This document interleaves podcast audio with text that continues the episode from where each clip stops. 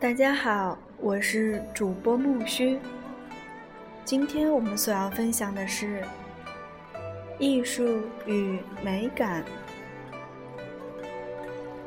音乐，以乐治国与以情养心。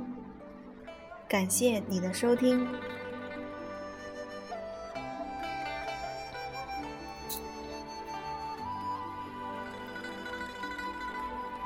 艺术与美感。中国人创造了很多独特的艺术形式，如华美的青铜器、淡雅的江南园林、空灵的水墨画、沉静的瓷器、千古传颂的唐诗、气韵流畅的书法、以微笑面对世间的佛像、以演员表演为中心的京剧等等。这些艺术形式呈现了中国人的心灵世界，显现了中国人独特的美感，成为展示中国人的生命力和创造力的窗口，具有永恒的魅力。中国人将艺术当作提升人生境界、敬畏心灵的媒介，艺术是中国人人生哲学的延伸。中国的艺术传统是一部记载中国人生活品味和美感世界的活的图画，反映出中国人用美的方式生活着的优雅心态。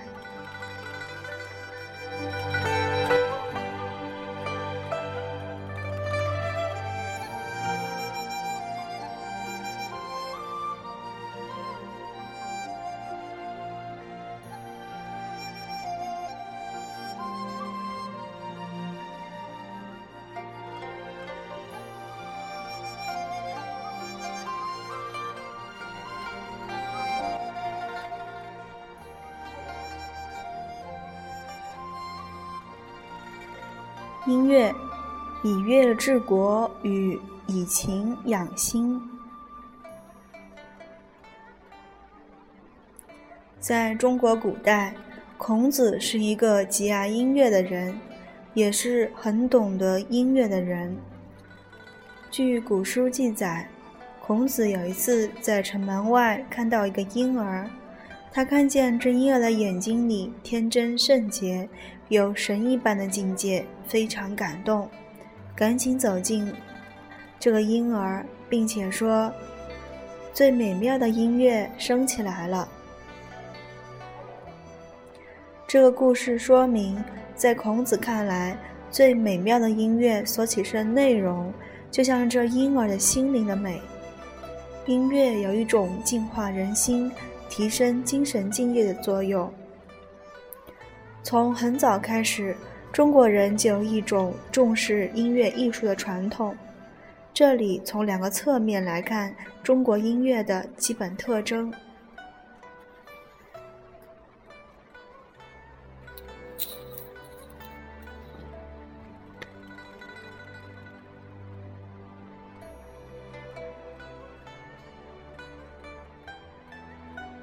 以乐治国。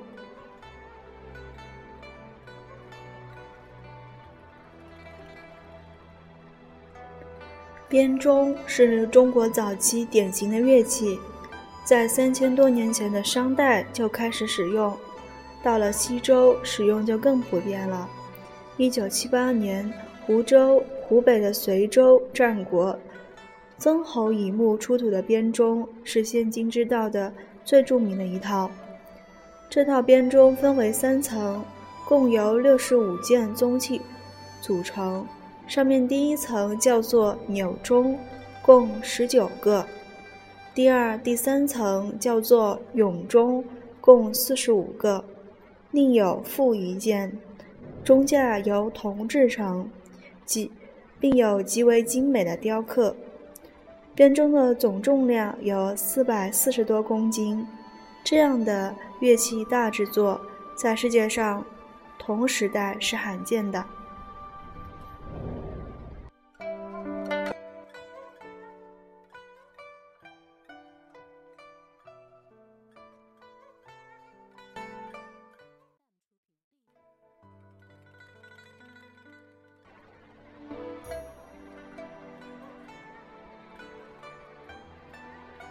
这套编钟演奏时，需要有几个人组成乐队。编钟中的每支钟都可以发出两个不同的乐音，只要准确地敲击钟上音标的位置，它能发出合乎一定频率的乐音。整套编钟能够奏出现代钢琴上的所有黑白键的音响。这套编钟虽然深埋地下有两千四百多年。但并没有改变它的音质。今天敲击它，它的乐音仍然是那样纯正，发音准确，音域可以跨越五个八五个八度，音色和美。今天的音乐家已经利用它演奏过不少乐曲。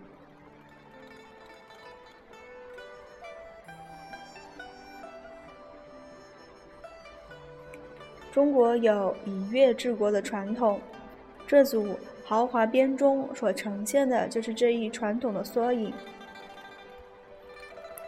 中国早期文化是一种礼乐文化，礼和乐互相配合，用以治理国家、保持社会的和谐安定，这是中国文化的一大特点。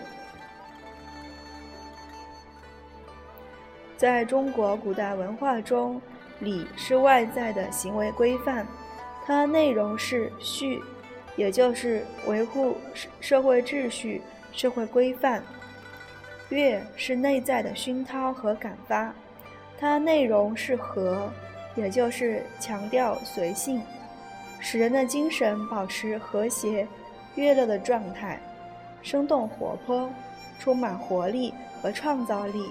进一步达到人系关系和谐，以及人与整个大自然的和谐。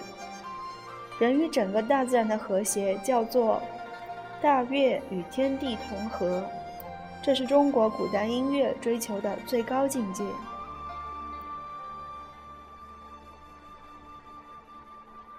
儒家思想家荀子说：“乐的作用是使人血气平和。”从而达到家庭、社会的和谐与安定，也就是通过维护每个人的精神的和谐，来维护整个社会的和谐。他说：“愿行而至清，礼修而形成，耳目聪明，血气平和，移风易俗，天下皆宁，美善相乐。”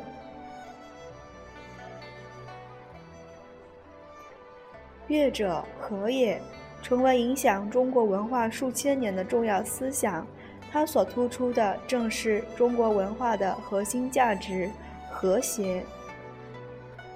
中国人的礼乐文化传统，其实就是建立一个和谐世界秩序的传统。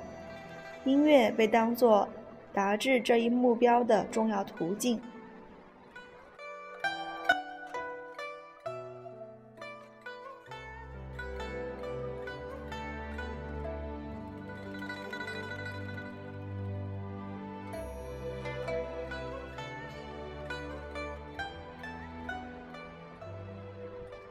情慰藉心灵。说到中国音乐，总要说到情。古代中国文人所说的琴棋书画，第一就是琴。琴又称古琴、七弦琴，是中国最古老的丝弦乐器。几千年来，琴一直受到人们的喜爱。如果说，以乐治国，侧重侧重在群体的和谐的一面，而情则具有强烈的个性体，是自我安顿的重要途径。中国文人有“君子不彻琴瑟”的说法，将琴作为修养身心性的工具。琴的美妙的音乐能够帮助人去去除躁动、荡涤杂虑，达到心灵的平衡。一张琴可以营造一个安顿心灵的空间。两千多年前，有一位音乐家叫伯牙，随着他的老师。连城学琴，成连学琴，学了三年，以为自己学到了真本领。老师说：“这还不够，不如让我的老师来教你吧。”他将伯牙带到海边，在一棵松树下，成连让伯牙等候，他去请老师。伯牙在这里等了很久，不见成连回转。他看着茫茫大海和绵绵无尽的山林，不由得拿起琴来弹。琴声在山海间飞扬，在天地间飞扬。他突然明白了老师的意思。程莲所介绍的这位老师就是大自然。音乐家要通过对大自然的感应来提升自己心灵的境界。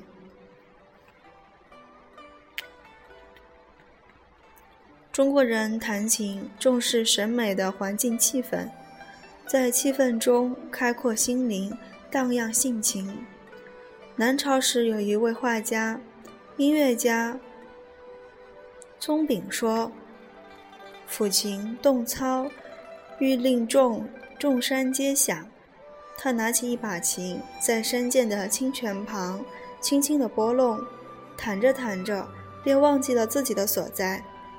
忽然觉得群山都回响着这悠扬的琴声，自己完全融入到天地之间。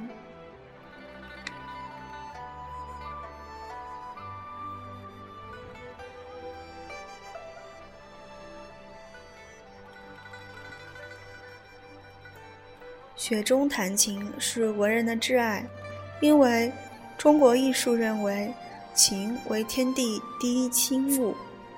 伴着皑皑白雪，不更加恰当。明代画家吴伟有《踏雪寻梅图》，画一人雪后拖着拐杖，踏着大桥大雪过小桥，小桥下雪水潺潺，乱石参差，会有一童子抱琴随之。雪。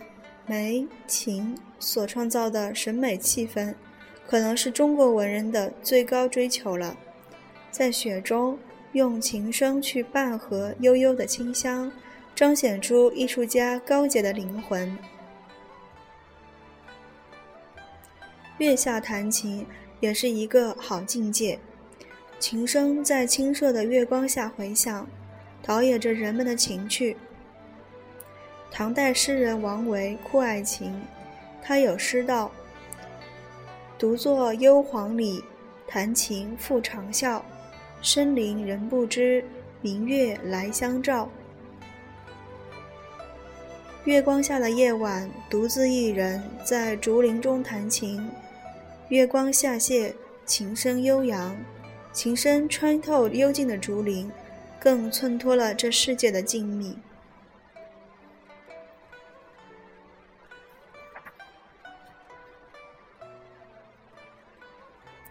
中国琴乐的最重境界的清幽的境界，名曲《平沙落雁》表现的就是这样的境界。它所描写的秋天江畔的景色。琴曲分为三部分，第一部分是舒缓轻奏、轻松的节奏，秋高气爽，江天空阔，为全曲奠定一个基调。第二部分节奏渐快，由舒展变为激虐，由宁静转为欢欣，百鸟和鸣，共享一个生机勃勃的境界。第三部分重点表现叶落平沙中的自在和悠然，沙白风轻，云飞天远，雁影参差而上下，水流潺潺而清浅。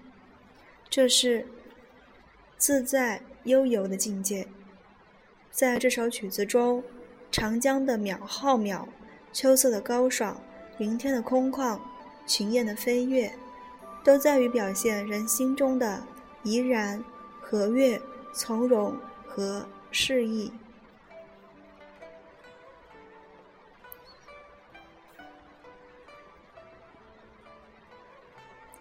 中国文人通过琴声来交换心灵。伯牙随成年学琴有成，为人演奏，因为曲高而和寡。有一位叫钟子期的音乐家，有着很高的鉴赏水平。伯牙弹一支曲子，表现高山的境界。钟子期听到后说：“实在太好了。”我从曲子中听出了泰山的巍峨，又给他弹一支曲子，这次是表现流水的境界。钟子期听说后，听后说：“我从这支曲子中听到了浩浩的江河流水。”二人引为知音。后来钟子期死了，伯牙就将琴弦扯断，琴槽摔碎。终生不再弹琴。这个故事表明，所谓知音，实际上是一种心灵的沟通。中国古代名著《高山流水琴曲》就是由这个故事引出的。《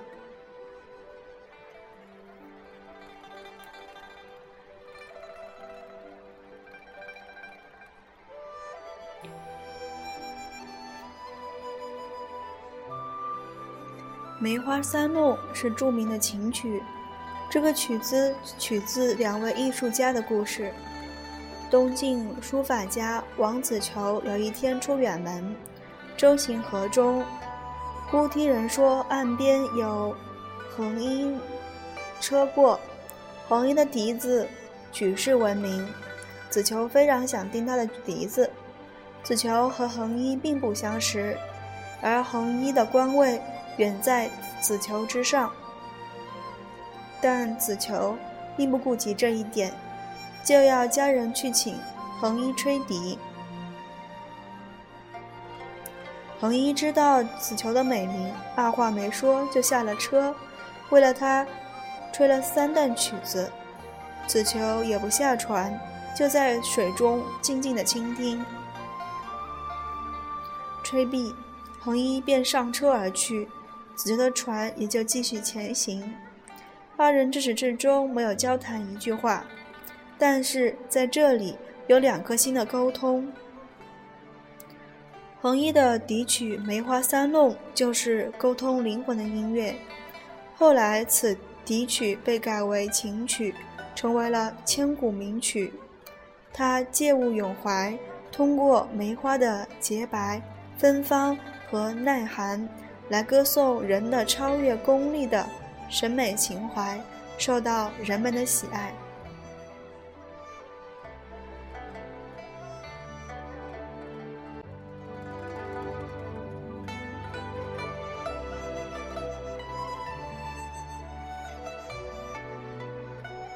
音乐以乐治国与以情养心，以乐治国。